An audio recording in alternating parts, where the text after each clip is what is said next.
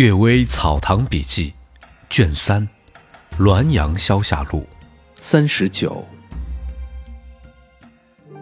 郭六，郭六是怀镇的农家妇女，不知道是因为她丈夫姓郭，还是因为她父亲姓郭，反正大家都叫她郭六。雍正二三年间。闹大饥荒，她丈夫觉得活不下去，出外到各地谋生。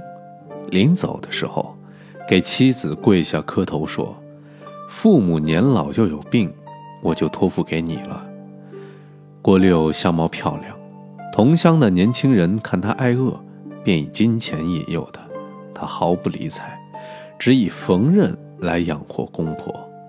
不久，靠缝纫也不足以维持生计。他便请来乡亲们，磕头说：“我丈夫把父母交给我，我如今无能为力。如果不做别的打算，都得饿死。邻居们如能帮我，那么请帮帮我；如果不能帮我，我只好卖身，请不要讥笑我。”乡亲们都犹犹豫豫的欲言欲止，渐渐的都散了去。郭六痛哭着告诉了公婆，然后公然与那些浪荡子在一起鬼混。他暗地里积攒卖身钱，偷偷的购买了一女子，但是防范的很严，不让外人见到他的面。有的说，郭六想用这个女子来挣大钱，他也不解释。过了三年多，她的丈夫回来，刚刚寒暄完，郭六便和丈夫去见公婆。说：“父母都在，今天就交给你了。”又带他所养的那位女子见丈夫，说：“我的身子已被玷污，不能再忍够寒齿的和你在一起生活。我已经为你另娶了一个女子，今天也交给你。”丈夫惊得还没来得及说什么，郭六又说要到厨房去准备晚饭，便在厨房里自杀了。县令来验尸，郭六的眼睛睁着不闭。县令宣判，把郭六葬在祖坟里，而以后不能与她丈夫合葬，理由是不合葬以表示和她丈夫断了关系，葬在祖坟表明她没有同公婆断绝关系。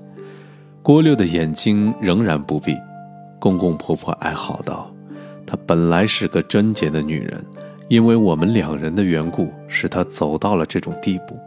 儿子不能奉养父母，反而要与代养父母的人断绝关系。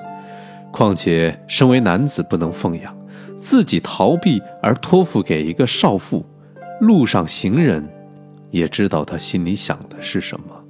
是谁的过错而断绝他的呢？这是我们家里的真父。因我们两人，他才去卖身。儿子不能养父母，反而叫隔亲的人来养。况且，身为男人不能养父母，却委托给少妇，路人也都会理解他的一番苦心。断绝了关系是谁的过错？